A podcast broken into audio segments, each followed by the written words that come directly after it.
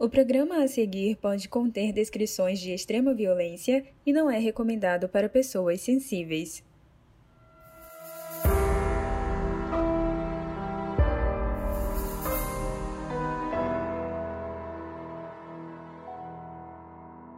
Notou alguma coisa diferente? Essa voz aí é de um apoiador do nosso podcast. Agora, uma das recompensas é gravar o nosso aviso inicial. Nossos apoiadores também têm acesso a episódios exclusivos, assistir a uma gravação ao vivo, sorteios de prêmios, acesso a um fórum onde a gente divide notícias exclusivas, comenta os episódios e muito mais. Para quem se interessar, tem o link na descrição.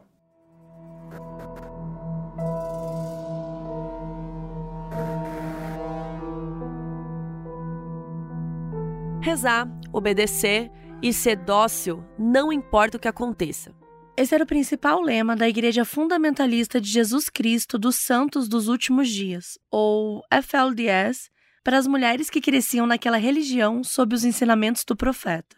Enquanto isso, essas mulheres eram forçadas a casar com homens bem mais velhos e muitas vezes eram abusadas física e psicologicamente. Muitas dessas vítimas casadas tinham apenas 14 anos. Eu sou a Carol Moreira. E eu sou a Mabê. E hoje a gente vai contar a história da igreja FLDS e do líder religioso e polígamo Warren Jeffs.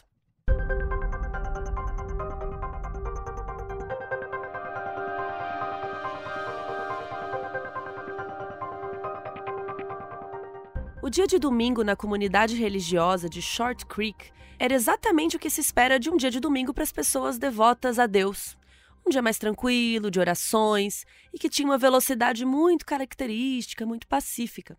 Foi esse o dia escolhido por Rebecca Wall para colocar uma roupa, sair da sua casa, andar até um dos jardins e pular o muro.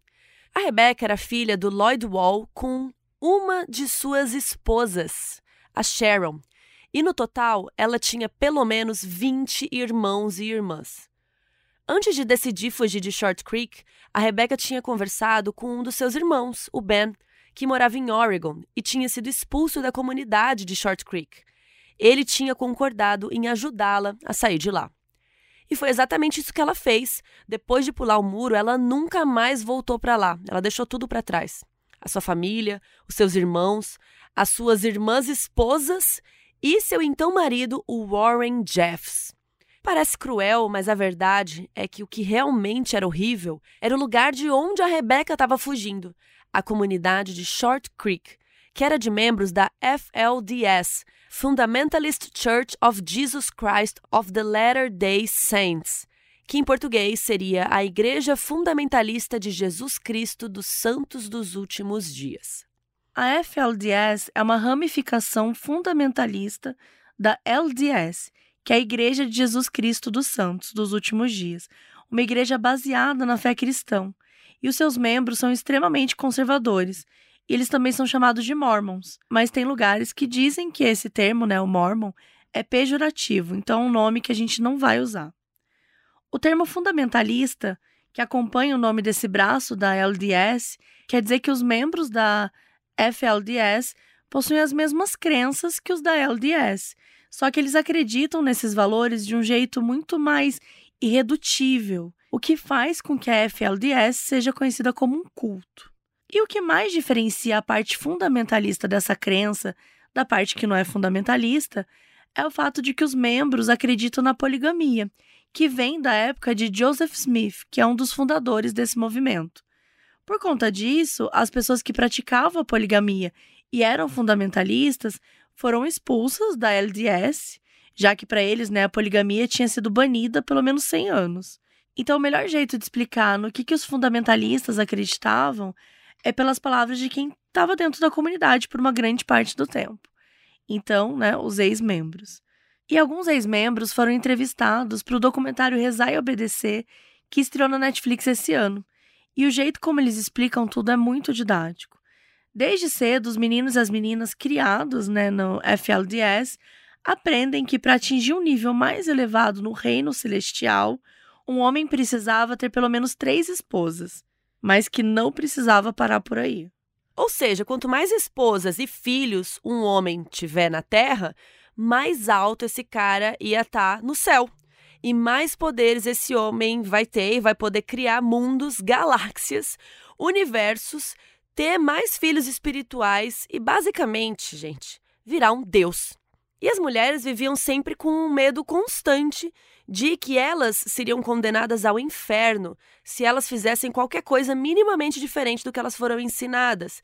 Então elas precisavam ser mega obedientes para garantir que elas seriam salvas, mesmo que elas não tivessem os mesmos poderes aí dos homens. Elas eram vistas como objetos, como instrumentos de salvação para os homens, e óbvio, para gerar filhos. Nada muito além disso. E quando um homem não tinha pelo menos três esposas, ele se sentia rejeitado dentro ali da igreja. Isso porque quem escolhia as esposas não era o homem. Não é que assim, ah, eu gostei dessa mina aqui vou casar com ela. Não.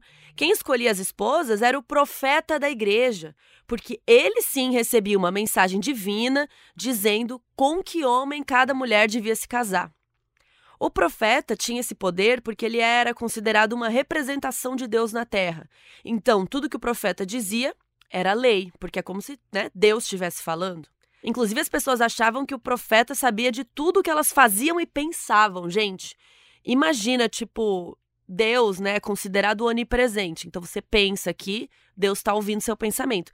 Eles achavam que o profeta também estava ouvindo. E não só eles achavam, como eles ainda acham, porque a FLDS ainda existe, essa igreja existe. Então, até onde a gente sabe, né? Talvez as coisas ainda continuem assim. E quando essa história começa, o profeta da FLDS era um cara chamado Rulon Jeffs.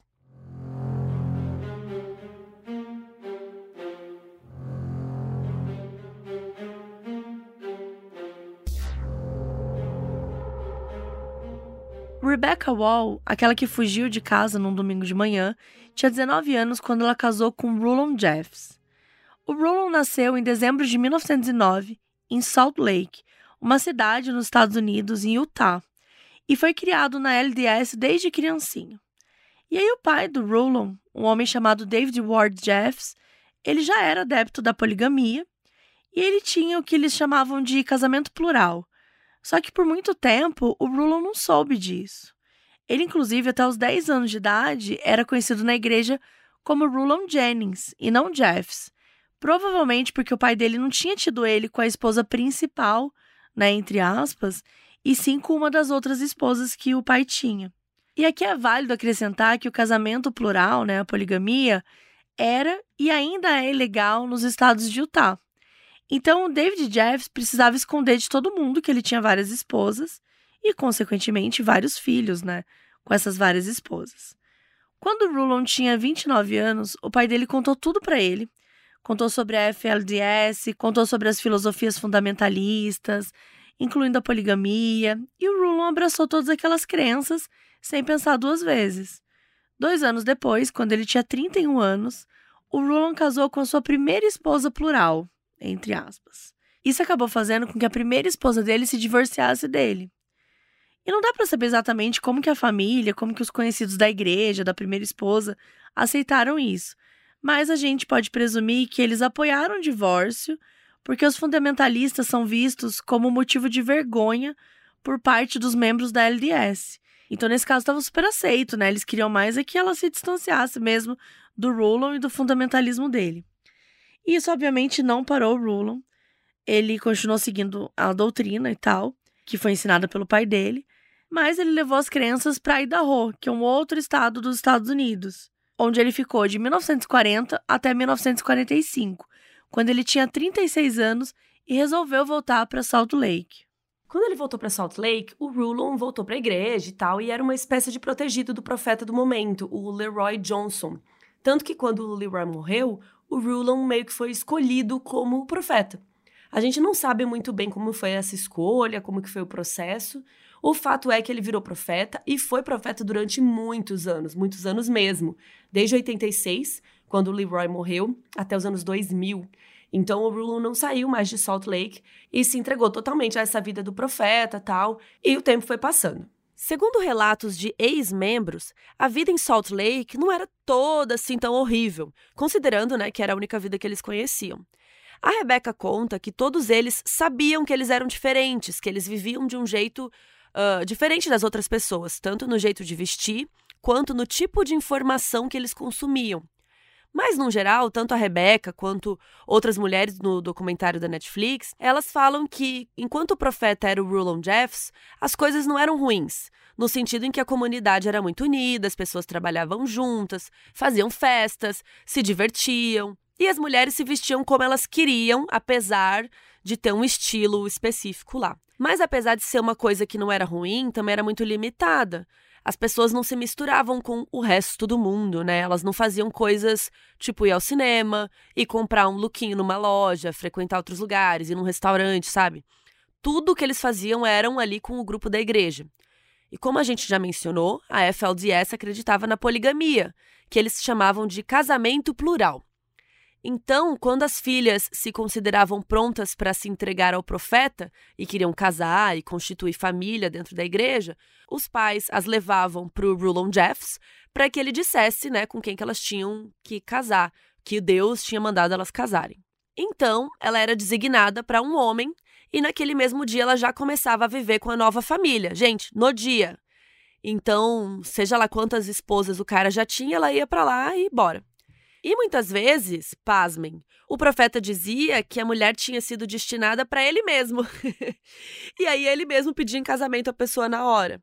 E foi isso que aconteceu com a Rebecca, quando o pai dela disse pro Roland Jeffs, né, que ela estava pronta. E ele fazia isso apertando a mão das meninas de um jeito específico, assim. Era um aperto de mão normal, assim, só que ele apertava, assim, três vezes, sabe? para meio que falar, hum, quero casar com você. Em 95, quando ele casou com a Rebecca, o Rulon tinha 85 anos e ele já tinha 18 esposas. Gente, 85 anos. Sério. 18 esposas. E a Rebecca era a décima nona. E um ano depois de casar com a Rebecca, ele já tinha 23 esposas. Vai crescendo que é uma beleza esse negócio. No documentário Rezar e Obedecer, ela conta muito sobre a vida dela depois de casar com o Brulon. E antes da gente começar, a gente precisa reforçar mais uma vez o gatilho de abuso sexual e violência psicológica doméstica. Nesse episódio que vai ser assim bem, bem pesado. A Rebecca conta que toda noite as esposas do Rulon, que ainda estavam vivas, tinham que fazer fila para dar boa noite para ele no quarto, e às vezes ele pedia para uma ou outra ficar lá depois para eles transarem. Na primeira vez que ela ficou lá, a Rebecca não sabia, né, o que era transar. E ela não estava esperando que ele encostasse nela, porque ela tinha sido ensinada que aquilo era errado. Algumas outras mulheres, inclusive, depois de transar com ele, tinham que levar ele até o banheiro, porque ele nem andar sozinho conseguia. Mas estuprar uma menina de 19 anos ele conseguia, né? E assim, gente, o cara usava um tubo no nariz para oxigênio, ele tava, tipo, super prejudicado, e mesmo assim ele continuava abusando sexualmente das garotas. E só deixando claro, são as esposas dele, quando a gente tá falando abusando sexualmente, são as esposas dele, mas, gente, isso é um abuso, né?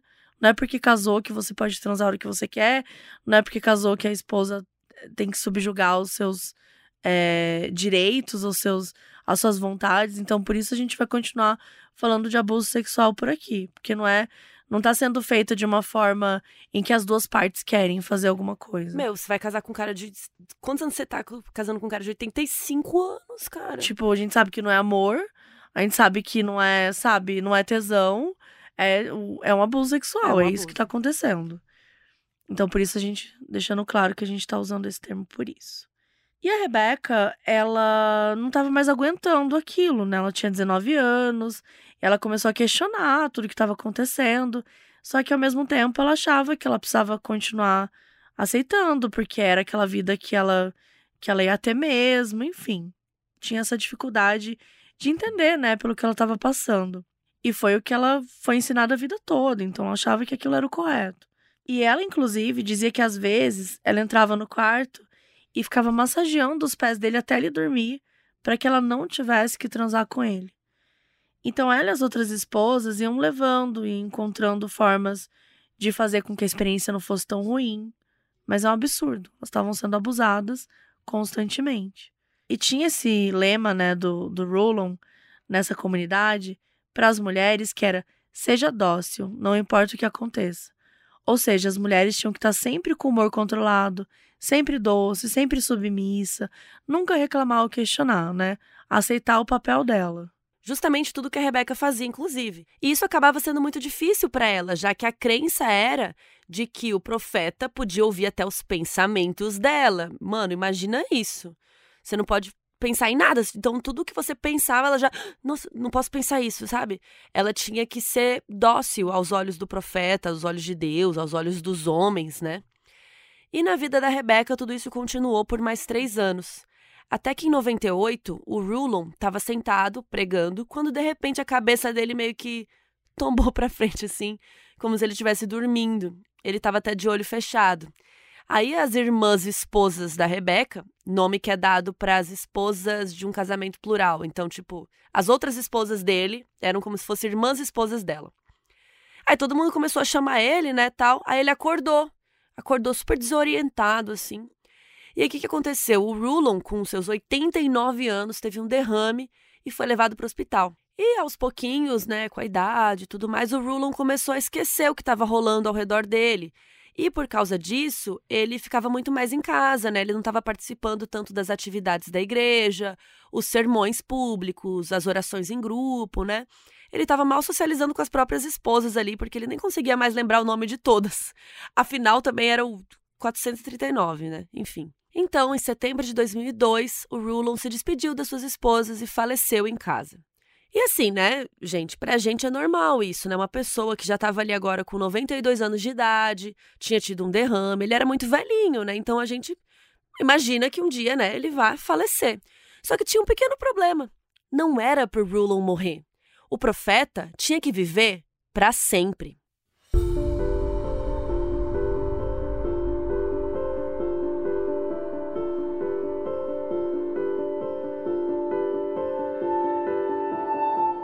Uma de muitas mentiras que Warren Jeffs, o filho do Rulon Jeffs, teve que inventar, era uma historinha de porque o pai dele tinha morrido. A Rebecca conta que disseram para eles que o profeta nunca morria, e sim que ele retornava mais jovem, como se ele tivesse reiniciado, sabe? Então, assim, bizarro. reiniciado, muito bom. É, tipo. Então ele tinha 92 anos, então ele meio que regenerar e voltar com 30 anos. Uma coisa assim. Só que não foi o que aconteceu com o Rulon, né, gente? Ele foi com Deus. Porque não é assim que a vida acontece. Será que ele foi com Deus literalmente? Acho que não. Então Warren teve que ser criativo. Ele era um dos 62 filhos do Rulon Jeffs, que era pai de 32 meninos e 30 meninas. E a mãe do Warren era uma mulher chamada Marilyn. Ele nasceu em 55 e desde sempre foi considerado bem esquisito pelos outros membros ali. Mas ele era um dos favoritos do Rulon ali para que um dia crescesse e fosse um dos líderes da igreja junto com o profeta. Para a mãe dele, o Warren era super especial porque ele nasceu prematuro e ele teve várias complicações no hospital, ele quase morreu, mas que os outros profetas tinham dito para ela que o Warren ia viver. Então, quando ele realmente sobreviveu, foi muito assim impactante para ela, né? Ela passou a acreditar que o filho dela era muito especial, era destinado a coisas grandiosas e tal, e o Rulon também acreditava nisso. Ele não era muito querido, as pessoas só meio que suportavam e respeitavam ele, porque ele era o filho do profeta. O Warren era muito inteligente, ele era bom em matemática, e era também engraçado, podia ser carismático, né, se ele tentasse, se ele quisesse, mas ele insistia em ficar sempre do lado do pai. Então isso afastou muito as pessoas dele e criou também uma aura de superioridade absoluta, como se ele fosse a melhor pessoa do mundo. E fisicamente também ele era muito parecido com o pai. Branco, muito alto, muito magro, cabelos lisos e castanhos, bem divididos assim de lado num mini topetinho, óculos bem fundo de garrafa com armação escura e os olhos claros bem azul acinzentados. Um dos irmãos do Warren que dá entrevista para o documentário da Netflix, é o Wallace. E ele conta que quando ele tinha 16 anos e o Warren tinha 22, ele e os outros irmãos começaram a perceber que o Warren ficava muito confortável, entre aspas, com as irmãs mulheres dele. No documentário, ele não fala explicitamente que o Warren estava abusando das irmãs menores, é, e a gente não pode afirmar isso, mas ele fala de um jeito meio que fica subentendido que tinha alguma coisa estranha ali, sabe? E que ele e os irmãos falaram com o pai sobre isso. Mas o pai, o Rulon, disse para eles deixarem isso para lá, que ele já estava cuidando disso. E isso explicaria muito do que o Warren foi fazer lá no futuro. Enquanto Rulon, o pai, ainda estava vivo, ele fez com que o Warren se tornasse diretor da escola que eles tinham lá dentro, a Alta Academy, e que ensinava os jovens que cresciam ali na FLDS a serem boas pessoas, seguindo a religião. E aquilo foi o começo do banho de poder do Warren, porque ele podia ter controle sobre tudo na escola, desde o que os alunos vestiam até o que eles cantavam, liam, aprendiam e o Warren começou a amar ter esse controle, ter esse poder sobre tudo isso. Depois que Rulon teve o derrame e passou a precisar de muito mais cuidados, quem passou a tomar conta de tudo que ele fazia, de toda a igreja, foi o Warren, que ficava cada vez mais perto dele, controlando até quem podia ver o Rulon. Ele também dava ordens, como se o Rulon estivesse dizendo para ele o que fazer, como se ele fosse o profeta do profeta, sabe? E as pessoas não questionavam. Só que as coisas na igreja, a partir daquele momento, né, do derrame do Rulon, começaram a ficar realmente muito assustador. E foi quando a comunidade, e especialmente as mulheres, passaram a ser mais atacadas. E então elas começaram a perceber que tinha alguma coisa errada acontecendo. Uma das primeiras coisas que aconteceram foi que, na época que as Olimpíadas de Inverno de 2002 começaram a se aproximar, Warren colocou na cabeça que a cidade inteira ia ser destruída porque ela ia sediar o evento e ia inclusive receber muito fogo. A tocha olímpica, né, no caso. E ele passou a falar sobre isso nas reuniões lá da FLDS, que ele controlava, fazendo com que todo mundo na comunidade ficasse desesperado, realmente acreditando que aquilo ia acontecer. Isso fez com que o Warren convencesse todo mundo a mudar de Salt Lake para Short Creek, que era uma cidadezinha mega isolada ainda em Utah, como era Salt Lake, né, em Utah. Só que na fronteira ali com o Arizona. E que, segundo a crença da FLDS, era justamente, olha só que coincidência, era o único lugar da Terra que seria salvo. Era Short Creek. Os membros da comunidade então venderam as casas em Salt Lake, saíram dos seus trabalhos, gente. Ele causou na vida de todo mundo. E todo mundo foi para Short Creek lá no comecinho de 2002. E isso fez com que a população da cidade, que era de mais ou menos umas duas mil pessoas, pulasse para 10 mil pessoas. Quase todo mundo ali da FLDS. E isso fez com que a cidade fosse basicamente controlada por essa comunidade que morava lá, trabalhava lá e tinha membros em vários lugares, né? Na escola, na polícia, em tudo. Gente, me lembrou muito Wide Wide Country. É uma seita, né? É uma seita. Total, assim isolando as pessoas. E, né? e, mais do que uma seita, porque, sei lá, você tem uma seita em São Paulo, talvez a gente demore muito para descobrir. Agora você tem uma seita que, tipo, 80% da população da cidade faz parte de uma seita. Sim. É muito mais assustador. É uma cidade inteira, né? Sobre domínio dessa seita. E domínio de um cara só, né? E domínio de um cara só. E os ex-membros também contaram que as reuniões começaram a ficar cada vez mais macabras e que tudo que Warren falava era sobre destruição, sobre fogo, sobre pessoas indo para o inferno. Foi uma mudança muito brusca com relação às reuniões que acontecia quando Rulon estava bem, quando ele estava tocando as coisas. Warren sempre dizia o quanto uma purificação da terra estava próxima, que os infiéis iam sangrar na sarjeta, mas eles não, eles seriam salvos. Mas só seriam salvos se acreditassem cegamente em tudo que o profeta dizia. E agora, né, o profeta estava falando através do Warren, né? Então, assim, não era como se os membros da comunidade não soubessem disso. Que o dia do julgamento estava chegando e que todo mundo ia queimar eles. Eles sempre souberam disso. Só que as reuniões do Warren passaram a ser só sobre isso, para deixar as pessoas realmente apavoradas. Que, obviamente, era para quê? Para controlá-las. E por falar em controle, isso ficou ainda pior dentro da comunidade. Adivinha para quem? Para as mulheres, né? Óbvio. Algumas ex-membras contam que elas não podiam mais vestir o que elas queriam. Elas foram proibidas de usar roupas vermelhas, usar calça jeans, estampa e qualquer coisa que mostrasse pele que não fosse o rosto e as mãos. Elas tinham que usar vestidos longos de manga comprida, com bota e roupas de baixo que iam até o pé. E os vestidos todos também eram do mesmo modelo em tons pastéis de rosa, azul, amarelo, laranja ou lilás. Eram as únicas cores possíveis e tudo em tom pastel.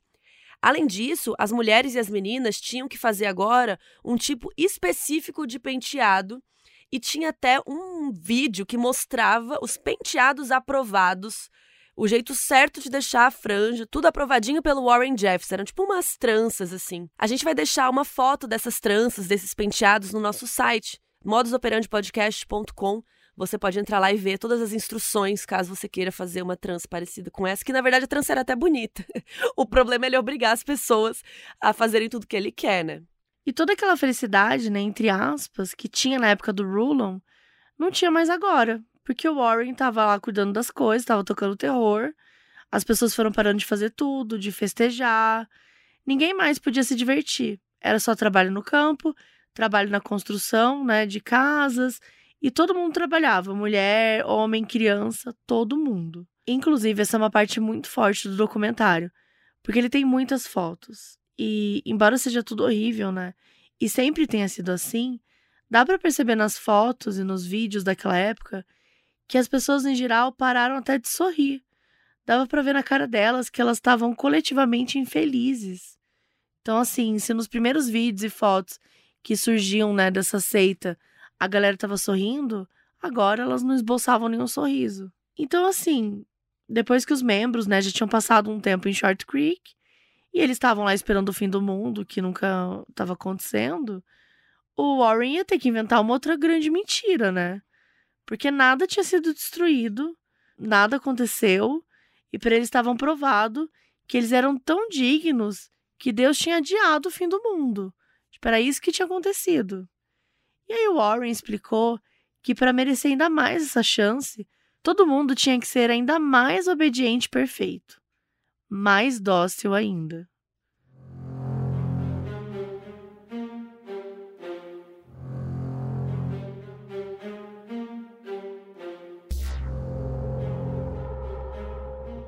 Quando Rulon Jeffs morreu, em setembro de 2002, o filho dele, o Warren, teve que explicar por que, que aquilo tinha acontecido, porque, né, a gente explicou que não era para ele ter morrido. Foi ensinado para todo mundo que o Rulon era o último profeta e que ele só ia rejuvenescer, sabe lá como. Então, quando o velório aconteceu e tal, ninguém ficou muito triste. Ninguém tava, né, achando que ele tinha morrido. Todo mundo achou que ele ia voltar, que ele ia ressuscitar, sei lá. Não ia demorar muito, né, para ele sei lá, ia aparecer jovem ali, sei lá, dark. Então, todas as mulheres vestiram branco para homenagear ele, tiraram foto com ele no caixão, e as fotos é até meio estranho assim, porque tá todo mundo normal assim, ninguém tá triste, né? Todo mundo tava pronto para receber ele de volta. E aí, vocês estão sentados, gente? Não, ele não voltou. ele não apareceu, gente, ele realmente tinha morrido. E isso foi um divisor de águas para muita gente, especialmente para Rebeca, que era uma das 65 esposas que o Rulon tinha ali no dia que ele morreu. E conforme o tempo ia passando, as pessoas foram ficando cada vez mais desorientadas. E aí o Warren chegou com uma fique nova ali para poder explicar tudo aquilo. Primeiro ele começou a falar como se o Rulon tivesse dentro dele, como se tivesse tomado o corpo dele para liderar a comunidade através dele, do Warren. Depois, ele começou a perguntar para as pessoas quem elas achavam que seria o próximo profeta. E as pessoas, especialmente né, as mulheres e as ex-esposas do Rulon, ficavam receosas de dizer qualquer coisa que não fosse, acho que vai ser você, Warren.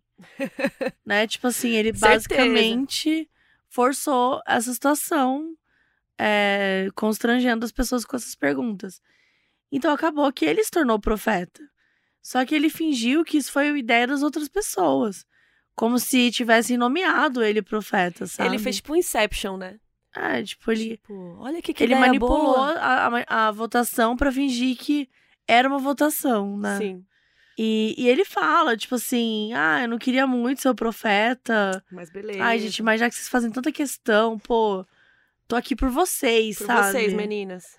Então, assim, ele mandou essa. E a partir daí ele começou a casar com as esposas do pai dele. Gente. Dizendo que aquele era o próximo passo na evolução e no caminho para a salvação. Muitas das esposas aceitaram aquilo, né? Elas falaram assim, pô, ele é o profeta agora. Mas muitas outras pessoas acharam aquilo muito maluco e doentio, porque ele estava se casando e tendo relações com algumas madrastas dele, né? E na real elas nem eram madrastas, para as crianças, elas eram só mais uma mãe. Ou sei lá, ele estava casando com as próprias mães. Sei lá, uma coisa super estranha. Então, assim, é, o cara morreu. essa mudança para Short Creek, as mudanças de comportamento, de roupa, de, de sabe, aquilo foi tudo foi um pouco a mais. E aí muita gente começou a se questionar. E dá para dizer que é por causa desse período que o Warren começou a cair de vez, porque muita gente teve coragem de contar suas histórias. Bom, Warren estava inventando história torta direito, estava casando com as próprias mães e tinha começado a tratar a comunidade como se todas as pessoas fossem propriedade dele. E como se isso não fosse desesperador o suficiente, né? Para as pessoas que já estavam se questionando desde a morte do Rulon, as coisas foram indo para outros patamares. Quando Warren começou a mudar as regras do casamento. Na época da Rebecca, quando uma mulher fizesse 18 anos e se sentisse pronta, ela ia se entregar ao profeta. Ou seja, o pai da menina ia lá dizer para o profeta que ela estava pronta para casar e constituir família. Isso já era muito ruim, mas com Warren ficou pior. Porque agora ele resolveu casar meninas de 13 e 14 anos com meninos de 19, 20, 22 ou até com ele mesmo. Olha que coisa. Que em 2002 já tinha 47 anos. Duas mulheres entrevistadas no documentário, a Elissa, que era irmã da Rebecca, e a Ruby, elas foram forçadas a casar com os seus respectivos primos quando elas tinham 14 anos. No caso da Elissa, era um homem de 19, que era muito abusivo e que a forçou a fazer sexo boa parte do casamento. Antes de casar tanto a Ruby quanto a Elissa, pediram para o Warren reconsiderar. E ele perguntou para elas se elas achavam que sabiam mais do que Deus. Por que, que elas estavam questionando ele? Acabou que as duas casaram no mesmo lugar, que era um motel no estado de Nevada, onde as leis eram mais brandas e se eles fossem pegos ali sem nenhum documento e nenhuma foto, né, não ia dar em nada. E muita gente passou a ficar muito chocado, né? E isso fez com que muitos começassem a considerar deixar a comunidade e Short Creek de uma vez por todas. Só que mesmo quem não saía de lá e continuava na igreja, questionava Warren, né, o jeito que ele estava fazendo as coisas. Isso não passou despercebido por ele ele começou a expulsar os membros que já tinham sido contra ele alguma vez. E, e como que ele sabia disso, né? Porque ele passou a contratar pessoas para espionar umas às outras e denunciar qualquer comportamento ou fala desobediente. Que absurdo. Gente, olha o surto, tipo, de contratar pessoas ali dentro da seita para ficar vigiando e criar mais esse clima de, de rixa mesmo entre as pessoas, um clima bizarro. E ele também instalou diversas câmeras para a cidade toda e ele tinha olhos em todos os lugares. Uma dessas pessoas que foram expulsas foi um homem que disse para o outro que não ia permitir que Warren falasse em casar a filha dele antes dela fazer 18 anos. E ele estava certo, né? Mas enfim, fofocaram e aí o cara foi expulso. E ninguém questionou quando Warren expulsava as pessoas. Outra pessoa que ele começou a diminuir dentro da comunidade foi o Lloyd Wall, o pai da Rebecca, que era influente na comunidade, mas que ele não tinha nascido na FLDS, ele tinha se convertido. Ou seja, para o Warren, isso era um perigo imenso, porque o Lloyd já tinha crescido na sociedade e tal. E agora estava questionando as decisões dele. Então, o que mais ele poderia fazer? O cara tinha ficado paranoico com esse poder e decidiu resolver isso diminuindo e acabando com a família do Lloyd, que, de uma hora para outra, perdeu mais de 10 filhos e uma das esposas, a Sharon. Tudo isso porque ele tinha o poder de destruir todo mundo que não concordasse com ele. Mas o Warren não perseguia só os homens, ele também perseguia as mulheres, especialmente mulheres que ele considerava teimosas, que nem a Rebecca. A Rebecca não queria casar de novo de jeito nenhum. Ela estava traumatizada. Ela estava super ferida emocionalmente, né? Então ela não ia aguentar mais um casamento do mesmo jeito que ela tinha com o Rulon, né? Que ele violentava ela. E aí, até que um dia, o Warren deu uma semana para Rebecca aceitar se casar de novo. Não necessariamente com ele. E aí foi quando a Rebecca decidiu que ela precisava ir embora. Ela ligou pro irmão, pulou o muro e nunca mais voltou. E é aqui que a gente chega no começo dessa história. A vida fora da FLDS era muito difícil. Porque não era só uma questão de se abrir para o mundo, sair da comunidade, era também uma questão de que fora, ali, né, no mundo real, era uma criança que tinha que aprender um monte de coisa. aprender a se vestir, aprender a falar com outras pessoas, aprender coisas pequenas, como, sei lá, referências a séries, programas de TV, a trabalhar com outras pessoas, né? É, aprender a viver em sociedade, basicamente. Mas tudo aquilo vinha também sem o peso de precisar ser só dócil e obedecer, né? Ainda mais um cara como o Warren. Então, não demorou muito para que a Elissa, a irmã da Rebeca, que tinha casado com 14 anos, também conseguisse ter coragem para fugir. A Elissa chegou a ficar no casamento por mais ou menos três anos, e esse tempo todo ela foi abusada pelo marido fisicamente, sexualmente e psicologicamente. Ela até sofreu dois abortos naturais. O primeiro passo para Elissa ficar independente foi ganhar o próprio dinheiro. Então, quando ela tinha mais ou menos de 17 para 18 anos, ela aprendeu a dirigir e começou a trabalhar numa lanchonete na cidade, que era propriedade da FLDS, como quase tudo era, né? E aí um dia o carro dela quebrou na estrada e um outro membro da FLDS, um cara chamado Lemont, parou para ajudá-la. E daquele momento em diante, os dois ficaram muito amigos e acabaram se tornando mais coisas, assim, começaram a se apaixonar de verdade e chegaram até a ser denunciados pro Warren pintando a Elissa como uma mulher adúltera que estava traindo o marido, que tinha, 103, tinha 380 esposas. Achei que você ia falar 300 anos, é, mas esse ainda não, era também. O, não é o velho. E depois daquela denúncia, em 2005, a Elissa e o Lemont decidiram sair da Short Creek de uma vez por todas e fugiram.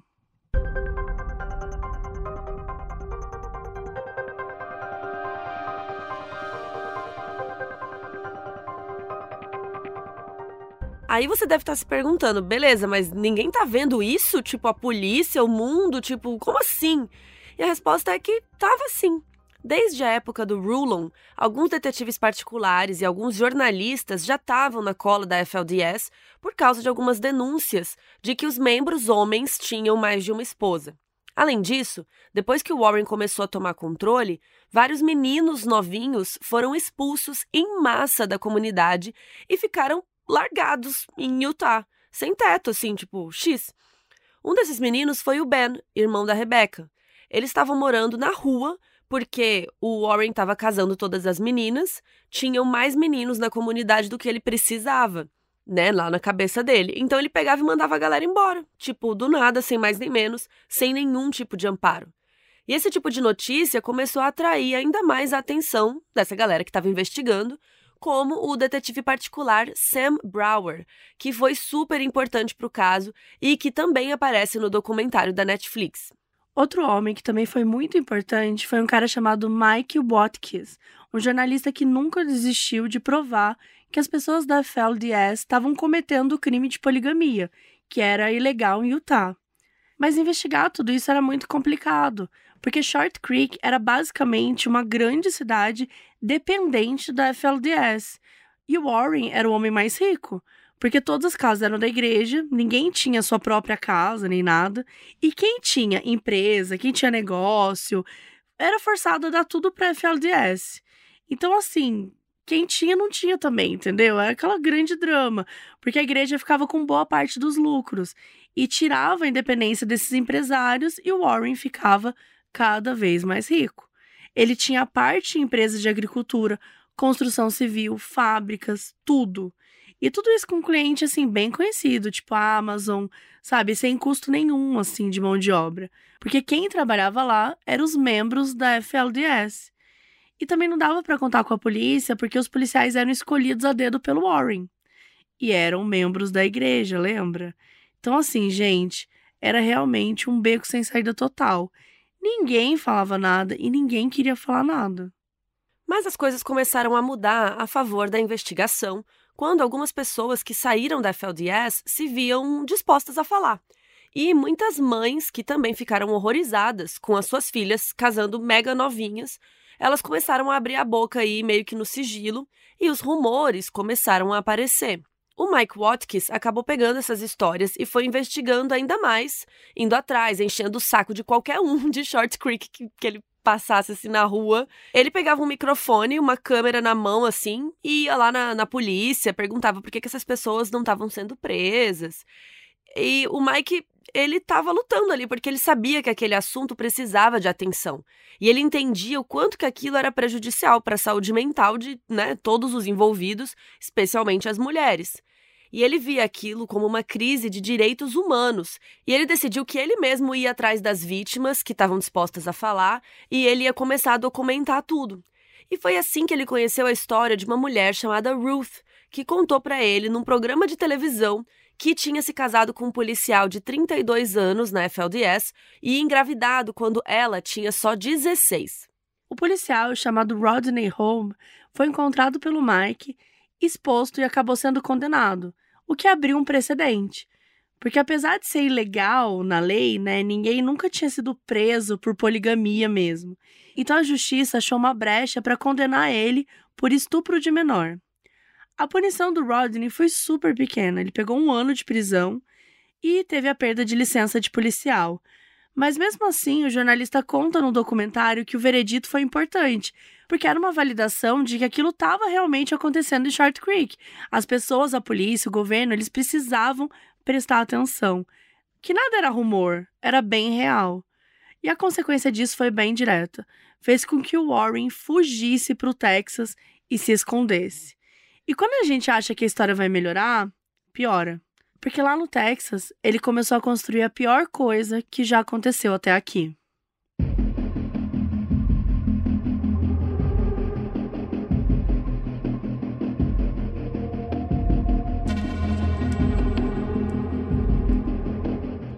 2004, a população de Eldorado, no Texas, e as pessoas que passavam pela cidade, especialmente as áreas mais desertas, podiam ver que tinha alguma coisa acontecendo. Isso porque o Warren estava escondido lá da polícia, mas não só por isso. Ele estava construindo o paraíso deles, Zion, que é Sião em português. Na crença da FLDS, Sião era a vida após a morte que aconteceria depois que todos os infiéis fossem destruídos pelo julgamento final e que Sião receberia os justos, os puros, dóceis e obedientes, em suas ruas feitas de ouro. Então, a história em Short Creek era que o Warren estava em Sião, ele estava lá preparando o rolezinho para receber todo mundo que merecesse. E os membros não sabiam onde isso era, mas esse lugar ficava num rancho lá em Eldorado, no Texas, e esse lugar o Warren tinha comprado e registrado como uma espécie de retiro empresarial para quem quisesse caçar na região. Gente, o cara, o cara consegue fugir para outro estado e ele comprar um, um, retiro. Olha a quantidade de dinheiro e poder que ele tem, né? Tipo, ele compra um, reti um rancho e, e registra isso para ser um retiro empresarial. Enfim. Ninguém tá nem aí. Só que como o negócio era muito grande, tinha muitas estruturas, começa a chamar atenção, especialmente de pilotos que passavam por ali. E um deles começou a tirar foto e denunciou para o jornal local e para o editor o Randy Menken. Gente, as pessoas fofoqueiras é sempre são as melhores. Sim. São as pessoas que vão se metendo. A gente falou que... no episódio passado, né, da moça que ligou tipo, pra todo mundo. É isso, assim, no fim. Seja fofoqueiro. Sabe, se meter ajuda às vezes. Mas enfim, mais ou menos nessa mesma época, o Randy recebeu uma ligação do Mike Watkins, que é aquele jornalista, né, gente, que tá basicamente com o megafone gritando: mundo, prestem atenção em mim. E, e aí o Mike falou sobre a FLDS, falou sobre o Warren e sobre toda a tour da poligamia. E outras coisas legais que aconteciam na, na comunidade, que a gente já contou aqui, que é só crimes. E o Eldorado Success, que era o jornal local, começou a publicar todas as histórias e o que acontecia no rancho, lá em Sião. E logo os moradores da cidade, que não eram ligados à FLDS, ficaram assustados com o que estava acontecendo no rancho, mesmo que fossem só rumores. Porque assim, mesmo que o Rodney Home tivesse sido preso e condenado por casar e engravidar a Ruth, que era menor de idade, eles não tinham outras provas que isso acontecia, né, com certeza, com o resto da comunidade. E também depois do caso com Rodney, a polícia começou a ficar muito mais em cima do que estava acontecendo em Short Creek, mas ainda sem provas, então não tinha muito o que ser feito. Ainda mais que o próprio Warren não estava mais lá, ele só aparecia. Ele aparecia esporadicamente para fazer um casamento, para dar um sermão, fazer alguma coisa importante assim. O resto ficava por conta das pessoas que ele confiava, de outros líderes lá da igreja que não tinham ido com ele para Eldorado. Isso porque Eldorado tinha uma quantidade considerável de gente, especialmente homens, que estavam trabalhando dia e noite para construir Sião. Só que para tudo isso acontecer, coisas estranhas estavam rolando lá em Short Creek. E a mais estranha é que algumas crianças sumiam do nada durante a noite. A mãe ia dormir e elas acordavam de manhã e os filhos delas tinham sumido, especialmente as meninas. Gente, tipo assim, o que aconteceu? Elas tinham sido levadas para Sião, para o Warren, que passou de fato separar as famílias e levar só quem fosse da confiança dele. E quem ele achava que era puro, justo, dócil, obediente, blá blá blá, enquanto o resto ficava em Short Creek. Então, assim, ele tava roubando crianças, mulheres, e, tipo, meu papinho, né? Que ele achava que era puro. Mano, tem nada Era pra disso. Assim, ele casar. tava simplesmente sequestrando mais crianças, mulheres, para esse novo lugar aí. E em Sião, todo mundo trabalhava para que a comunidade fosse autossuficiente e plantasse tudo o que precisavam, sem precisar fazer muitas compras na cidade e tal. O sonho de uma seita, né? Aceita, né? Excluir as pessoas. Excluir da, comunidade. sociedade e tudo mais.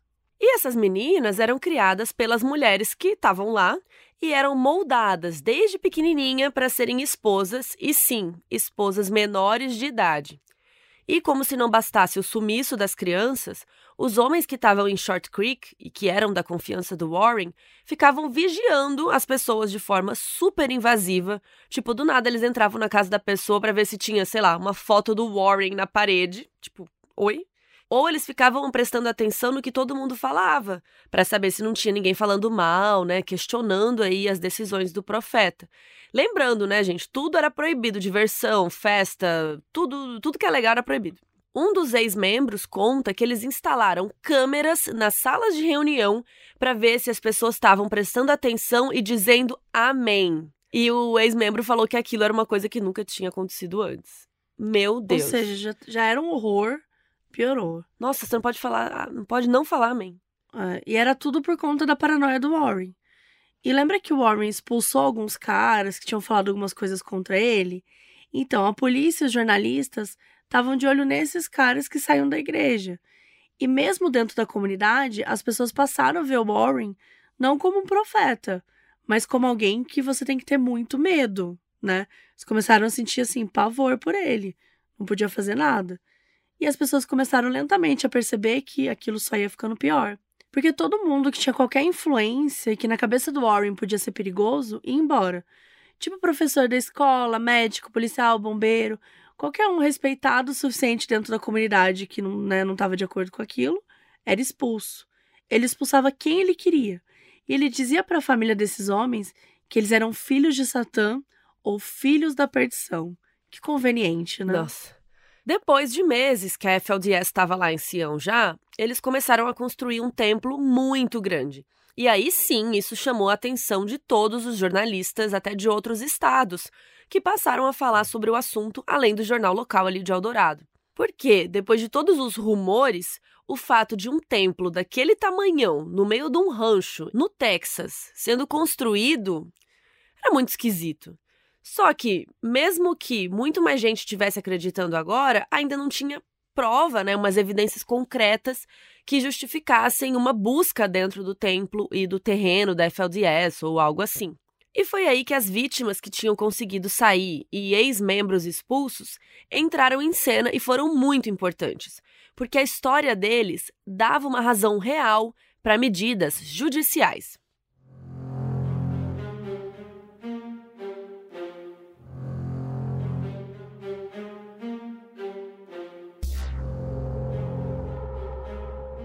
Então, lembra da Elissa que tinha fugido de Short Creek? Então, ela estava morando em Hurricane com Lemont, que era o namorado dela, e eles moravam numa casa que era tipo um abrigo para as pessoas que tinham fugido ou sido expulsas da FLDS. Até que a Rebecca, aquela irmã dela que fugiu primeiro, ligou para ela e convenceu a Elissa por telefone de que ela tinha que fazer alguma coisa para parar Warren, para fazer com que aquilo que acontecia na igreja parasse de acontecer com aquelas meninas menores de idade. E a Elissa tinha que ser a pessoa a fazer denúncia, porque ela que tinha casado menor de idade, né? Então, a Rebecca, ela casou com o Rulon aos 19 anos. Então, a Elissa que tinha realmente o que dizer, assim. E era mais fácil pegar o Warren nesse ponto do que no ponto da poligamia, pelo menos nesse momento. Então a Elissa procurou o advogado Roger Hu e foi atrás de contar a história dela. O Roger já trabalhava junto com a polícia para identificar possíveis ex-membros que poderiam falar sobre as coisas que aconteciam em Short Creek ou mesmo lá no rancho do Texas, então ele já estava por dentro da história. Então, quando a Elissa apareceu, foi a oportunidade perfeita para ajudar o Roger a montar um caso contra o Warren e acusá-lo de ser cúmplice de estupro, já que quem oficializava os casamentos e né, arrumava tudo era ele. Inclusive, ele que dava a ideia, né, de fulano casar com cicrano e tal. E assim, o que, que era muito difícil? Porque esse era um caso sem precedentes, então era muito difícil, mesmo sendo contra a lei, porque, segundo Roger, o estado de Utah e a polícia não queriam se meter nesse tipo de história de poligamia, porque eles não queriam destruir famílias.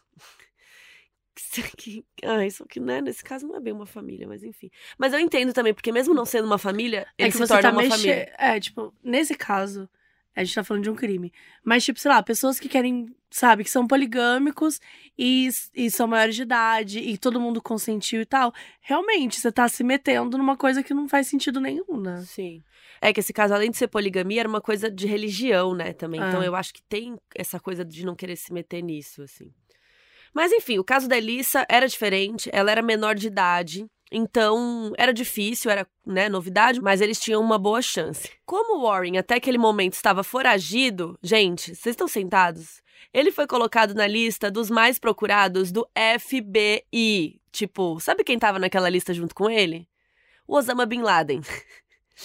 e o Warren Jeffs, lado a lado, na lista de mais procurados do mundo do FBI. Mano do céu. Bizarro, né? Esses dois, assim, que não tem nada a ver, assim. Mas enfim, vocês acham que o Warren tava preocupado com isso, gente? Não tava. Ele não tava nem aí. Até porque, o que tava acontecendo com ele, né? Nada. Ele tava vivendo a vida que ele pediu a Deus, tava indo na Disney, comendo em restaurante caro. E ele e a esposa dele, eles se vestiam assim, tipo, meio que pra não chamar atenção. O Warren, ele frequentava clube de striptease, ele ficava assistindo pornô com as esposas, né? Obrigava elas a assistir pornô. Ele vivia do dinheiro que os membros da igreja mandavam toda semana. Então, assim, ele continuava pedindo dinheiro porque, gente, ele tinha que construir Sião, né? Só que ele não usava esse dinheiro para construir Sião, para construir as ruas de ouro. Ele estava usando para farra. Ele estava usando a bel prazer. Então o cara estava simplesmente curtindo a vida às custas do dinheiro dos fiéis, né? Como se não tivesse na lista dos mais procurados do FBI. Segundo um sobrinho do Warren, que também é ex-membro, o Warren recebia pelo menos 300 mil dólares por semana. Gente. Que ódio, sério. Não, mas que ódio, porque tá todo mundo trabalhando, se ferrando e ele lá. Não, isso fora fazendo... as propriedades que ele tinha roubado da galera. Sim. Tipo assim.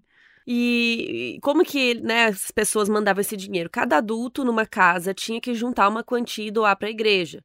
E essa quantia variava, né? Mas podia ser, sei lá, mil dólares.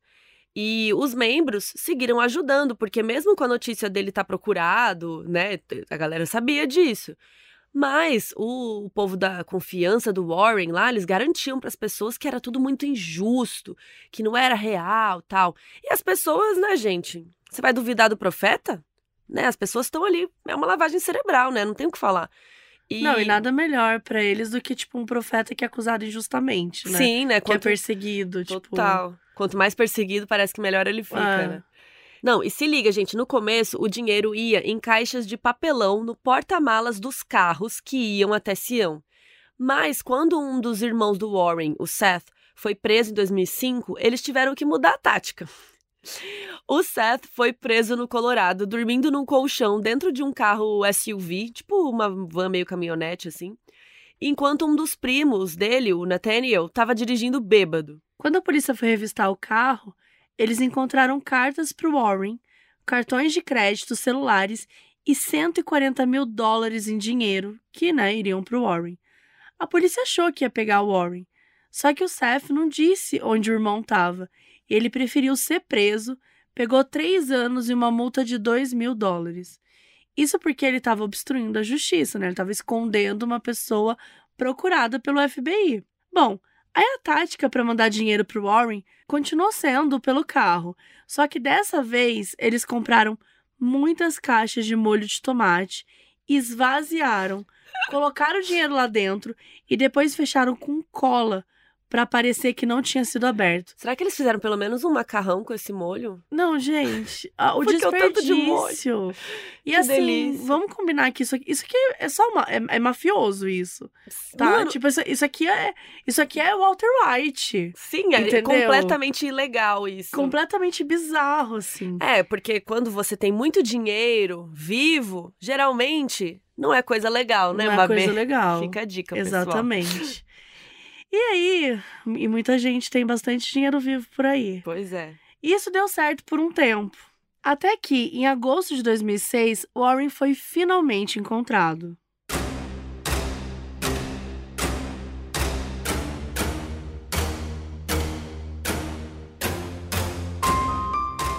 Em agosto de 2006, um outro irmão do Warren, o Isaac, estava dirigindo um carro, um Cadillac vermelho, chique, né, gente?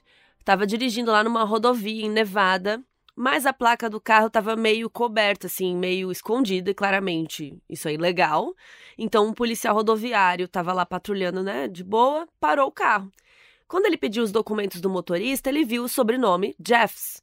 Aí, quando ele olhou com mais atenção, gente, vocês estão sentados? Porque o Warren tava, ele tava sentadinho no banco de trás, comendo uma saladinha. Olha Ah que lá. lindo.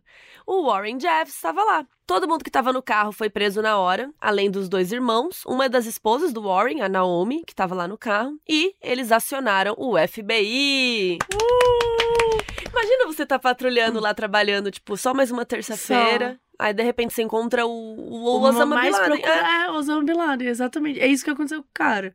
que Tipo assim, dia. ele deve ter ganhado muita... Uma estrelinha, né? Uma Alguma coisa. estrelinha, é. Eu espero. Bom, três dias depois da prisão, Warren foi ouvido numa audiência no estado de Nevada. E ele foi transferido de volta para Utah, que era onde ele tinha duas acusações de cúmplice de estupro. Cada uma dessas acusações tinha uma pena que é de cinco anos a perpétua. E essas acusações também foram feitas no Arizona, onde ele tinha efetivamente feito os casamentos, né? Lembra que ele dirigiu com a Ruby e a Elissa até lá? Então foi lá em Arizona e tal. E por conta do perigo de sair do país, né? Afinal de contas, ele estava na lista de procurados da FBI, Warren ficou em prisão preventiva aguardando o julgamento. E sabe o nome da penitenciária? Vocês estão sentados, Gente. gente? Purgatory. Sim, purgatório. Gente, sério, o nome da penitenciária é perfeito. É uma ironia do destino, eu É. diria, né? Sim, tipo, o cara ficou esperando preso em purgatório. Ele esperando ir pro céu, É. ele foi pro purgatório. Exatamente. Até porque pro céu, acho que ele tá um pouco longe. Eu acho que ele não vai, não. Só que aí, na hora que a promotoria foi de fato montar o caso, investigar mais coisas e fazer, o que tinha acontecido com a Elissa não era nem a pior das coisas. Eles abriram a caixa de Pandora e tudo de ruim que o Warren Jeffers podia ter feito, ele fez. Primeiro que durante todo o tempo que ele estava preso ali antes de ser julgado, ele continuou sendo profeta, gente. E, e, assim, ativamente, ele participava das reuniões por telefone, direto da prisão. Nos horários de visita, quem ia lá visitar ele colocava um celular lá perto dele e as pessoas lá de Short Creek ficavam ouvindo no viva voz o sermãozinho dele. Os homens de confiança do Warren diziam para os membros da comunidade que eles precisavam rezar pelo profeta é, e rezar para que os olhos dos pagãos se fechassem e ele voltassem logo para casa. Realmente ia precisar de muita reza. Mas, É. né, não rolou. E ele continuou preso. E depois de dois anos, finalmente, ele foi a julgamento. O julgamento do Warren começou no dia 13 de setembro de 2007, em Utah. E o Warren estava com 52 anos e a Elissa foi a principal testemunha da promotoria. E, gente, eles praticaram com ela por meses o depoimento. Porque quando ela estivesse lá na sala, né, ela ia estar com a presença do Warren, que com certeza ia afetá-la, né? E também ela ia reviver um monte de traumas. E, e tinha toda aquela coisa também de que ela tinha sido ensinada a respeitar e adorar o Warren desde muito cedo. Então era muito difícil você treinar uma testemunha dessa, né? E o time de defesa se baseou muito na ideia de que o que estava acontecendo era perseguição religiosa e que Warren e toda a FLDS estava sendo julgada. Olha que absurdo. Uma, uma seita tão tranquilinha. E a primeira testemunha de acusação, então, foi Elissa. E ela contou toda a história dela para o júri e para o juiz de que tinha se casado aos 14 anos por ordem do Warren. e toda a série de abusos que ela sofreu depois do, entre muitas aspas, marido dela. E a defesa do Warren disse que tudo isso tinha sido consensual. Que a Elissa queria porque ela gostava, aquele papo. Uma das advogadas do Warren até disse que o Allen, o marido dela, não tinha culpa porque ela se oferecia para transar para conseguir que ele não fosse tão duro com ela. É, e assim, se, mesmo se isso fosse verdade. Olha, né? isso, isso é estupro. Olha essa frase. Se você precisa se oferecer pro cara não ser é, tipo, abusivo. abusivo com você, isso é estupro. Que horror, gente. E assim, então, de acordo com a advogada, o cara não tinha como saber se ela realmente queria ou não. O importante é que a história da Elissa era muito forte, era convincente e era verdade, né? Acima de tudo. Então Warren acabou sendo considerado culpado em 25 de setembro de 2007 e ele foi sentenciado a 10 anos de prisão. Lembrando que ele estava sendo julgado por esse caso só aqui, né? E como a gente disse, mesmo preso, ele ainda tinha controle sobre tudo, ele ainda passava instruções, ele rezava lá no Viva Voz, e as mulheres que visitavam ele anotavam tudo que ele dizia e tudo mais todo mundo da FLDS ainda seguia o que ele falava. E é óbvio, né, gente? A fé não é uma chave, um botão que você aperta e liga e desliga. Então também era muito difícil acreditar que o Warren estava errado e que o mundo dos pagãos não era o mal que precisava ser combatido. A cartada final para selar de vez o destino do Warren foi fruto de uma série de investigações e vigias que a polícia fazia em Eldorado, onde ficava Sião, né, segundo Warren. Eles não podiam fazer nada, mas ficavam lá de olho no Sião. Até que em abril de 2008, a polícia recebeu uma ligação de uma jovem falando que estava dentro do rancho Eldorado, que ela tinha 16 anos, que ela já era mãe e que ela estava grávida de novo. Vale lembrar que aquela altura, gente, a história já estava toda na televisão, então assim, todo mundo sabia o que acontecia naquele rancho. Essa ligação era um belíssimo trote então, assim, as pessoas estavam vendo as coisas na TV, ligaram lá e, e tal. Só que antes da polícia descobrir que era um trote, eles foram lá, né? E uma parte dos policiais ficou falando com os adultos, que enrolaram eles a noite inteira, ficaram desconversando. Outra parte dos policiais foi falar com as meninas da comunidade. A gente não sabe como foi esse papo, né? Se eles estavam revistando o rancho ou se eles estavam meio que só de olho que acontece é que eles acharam diários escritos pelas meninas, falando sobre gravidez e sobre casamento. Então, mesmo que a ligação tenha sido um trote, fez com que a polícia fosse até lá e descobrisse tudo aquilo, inclusive fotos de meninas mega grávidas. A polícia imediatamente arrumou uma permissão judicial para retirar as crianças de lá, porque estavam né, todas em perigo. E eles fizeram uma operação oficial autorizada por um juiz do Texas. Então, no dia 4 de abril de 2008, a polícia foi lá e tirou todas as crianças do rancho, absolutamente todas. Tinham 421 crianças lá. Gente, 421 crianças. Você leva, vai para onde, né? Faz o quê é. com essas crianças? Só que isso também não foi bem aceito, porque agora as mães das crianças tinham motivo para ir até a mídia, né? E falar que os homens maus, demônios, estavam tirando a criança das mães e que elas não corriam nenhum perigo. Warren, inclusive, incentivou que as mães usassem a, a mídia para reverter essa situação. Algumas mulheres da igreja até deram uma entrevista para o Larry King, Mano. que é um apresentador super famoso, né, gente? Tipo um Jô Soares deles, assim. Sim. E pelo menos nesse caso deu certo, porque as crianças foram devolvidas às mães. Elas tiveram que reivindicar as crianças no abrigo e tal, e aí foram devolvidas. Só que nesse caso, gente, as crianças foram devolvidas às mães naturais, tipo as mães que pariram essas crianças. Lembra que essas crianças foram roubadas de Short Creek, que tipo começou a sumir um monte de crianças, né? A mulher acordava, as filhas não estavam mais lá. Então essas crianças elas foram devolvidas para essas mães e não as mães do rancho, entendeu? Então assim, eram crianças que tinham tipo entre muitas aspas duas mães, né? porque elas foram roubadas, mas elas estavam sendo devolvidas para as mulheres que pariram mesmo, assim. E o Warren, ele dava instrução para as mães falarem para a polícia que tinha dado as crianças para o Warren para ir para o Texas, porque elas eram mentalmente incapazes de cuidar das crianças. Cara, ele mandou elas mentirem que elas tinham dado os filhos para levar, sendo Sério? que ele roubou os assim, filhos. Absurdo pedir isso para elas, né? isso era muito difícil, porque como as crianças foram roubadas muito novinhas, tinha umas que nem lembravam direito da mãe verdadeira. Imagina, né? você pega um bebezinho, daí volta lá uns anos depois, tipo, a criança nem te conhece, sabe? Deve ser muito doloroso. Então, nossa. muito pesado tudo isso. E enquanto tudo isso acontecia, os detetives e os policiais, a promotoria, eles estavam focados em investigar as coisas mais a fundo para que o Warren fosse preso por mais coisas, né, para ele ficar mais tempo preso. E o xerife David Doran, do Texas, estava trabalhando com uma informante, ex-membro da FLDS, para ver se eles conseguiam abrir um caminho aí diferente para investigar. Essa informante era a Rebecca Wall, a irmã da Elissa. Ela e a polícia quebraram a cabeça por um tempo, até que a Rebecca disse que, se Warren estivesse escondendo alguma coisa, estaria num cofre dentro do rancho, com todos os registros de tudo.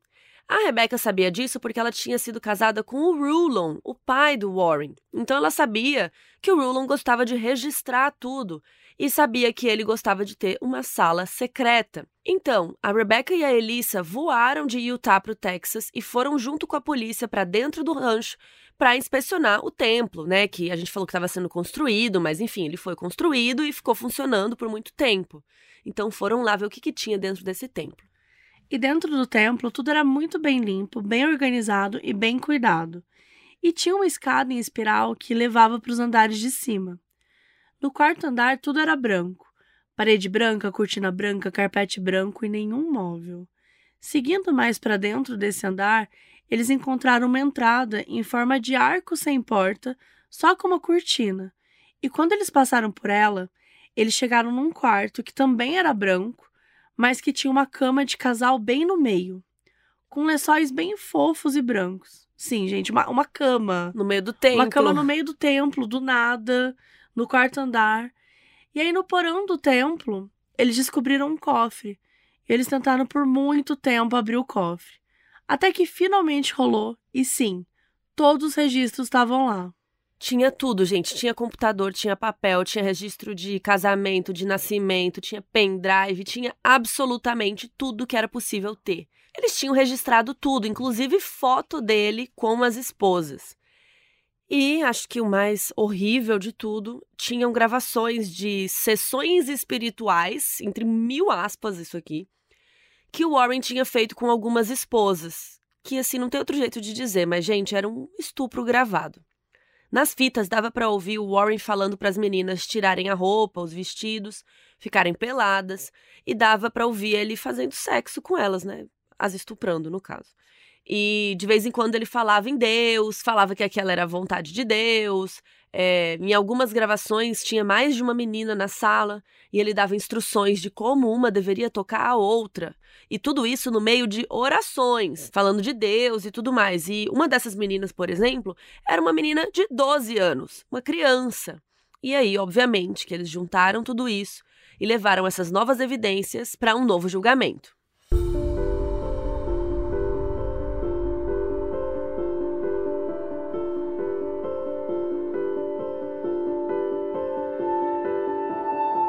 2011, Warren foi enviado de Utah para o Texas para ser julgado lá, já que os abusos que tinham sido gravados em fita aconteceram naquele quarto em Eldorado.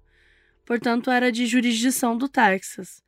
Nesse julgamento, o júri viu as evidências, ouviu as fitas e deliberou por meia hora. Gente, ele só precisou de meia hora, né, antes de considerar Warren culpado por estuprar uma menina de 15 anos e uma de 12 anos. Outras evidências encontradas no cofre provaram que Warren também tinha realizado 67 casamentos de meninas menores de idade com outros homens e que ele tinha 78 esposas, sendo 24 delas menores de idade. Warren acabou sentenciado à prisão perpétua, mais 20 anos, com possibilidade de pedir condicional em 2038, quando ele tiver 83 anos. Mas por mais que o Warren esteja preso, essa história não tem um final muito feliz. O documentário Rezar e Obedecer, da Netflix, diz que, pelo menos até onde se tem notícia, o Warren ainda é o profeta da FLDS, mesmo preso. E dizem que pouca coisa mudou. Muita gente ainda vive em Short Creek, lá na comunidade, e muita gente ainda acredita no fundamentalismo, né, naquela coisa. E assim, é muito difícil, né, você ir lá mudar a mentalidade das pessoas, né? Como a Mabê falou, a fé não é algo que você desliga, né, assim. E óbvio, muitas pessoas saíram de lá em 2012, 2015, né? Enfim, nos anos que se seguiram lá. Mas muitas mães continuam lá, muitos filhos continuam lá, e eles não são nem autorizados a se ver. E as pessoas que estão fora ainda estão aprendendo a viver, né? Fora da FLDS, seguir em sociedade, né? E eles se apoiam muito uns nos outros, o que é super importante, mas não é suficiente, né, por tudo que eles viveram. Porque no fim das contas sempre vai faltar um pedaço, né? Um irmão, um irmão, uma mãe que não quer falar com eles porque eles saíram da igreja e deixaram de acreditar no profeta. Então hoje a gente termina com uma frase que a Rebecca Wall disse sobre a prisão do Warren. Ela disse assim: o melhor de tudo e mais irônico é que as mulheres, em uma sociedade como a FLDS, são cidadãs de segunda classe, e ainda assim foram as mulheres que enfrentaram aquele homem.